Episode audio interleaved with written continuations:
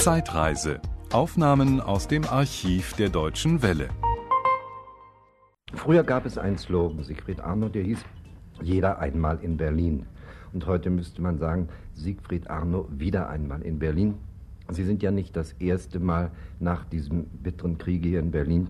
Sie waren mehrere Male schon hier, aber privat mehr Dem- oder weniger.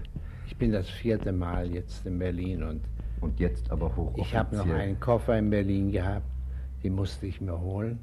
Und auch meine Frau Kitty Mattern und mein Bruder Bruno Arno. Wenn man nach all den wundervollen Erfolgsjahren hier in dieser Stadt Berlin dann rausgegangen ist in die weite Welt, dann nach vielen Jahren wieder zurückkommt, sei es auch nur zum Besuch. Es ist vielleicht ein bisschen Wehmut mit ein bisschen Freude zusammen. Wie ist das Gefühl? Ja, das kann ich Ihnen sehr schwer erklären.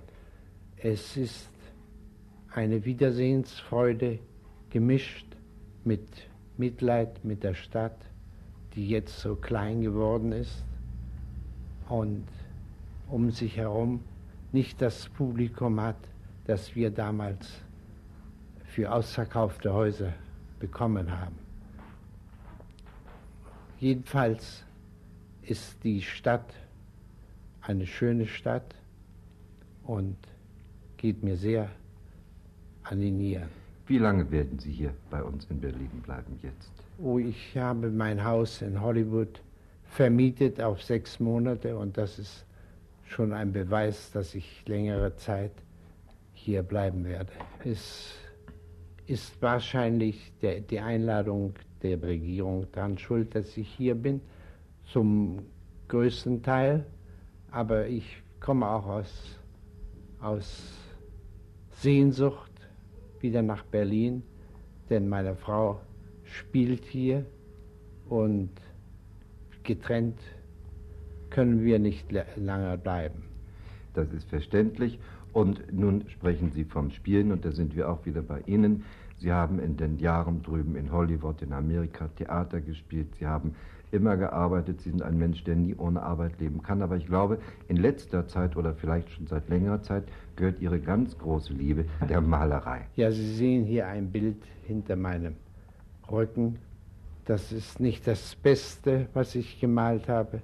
Es ist nach einer Operation das erste Werk, das ich mir wieder erlaubt habe zu, zur Leinewand zu bringen. Aber ich werde wahrscheinlich durch Übung meine rechte Hand wieder gebrauchen können wie ehemals.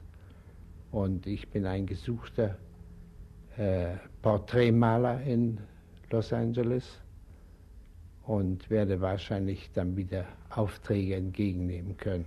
Dann schließt sich also doch der Kreis, wenn man es mal genau nimmt, von der Leinwand, von der ersten Leinwand des Films Zur Leinwand. Leinwand der Malerei Ja. wieder zurück.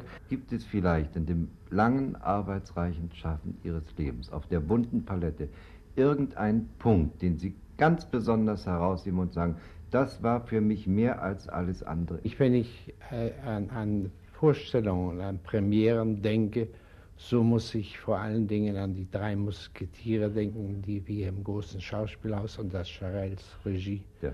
gemacht haben.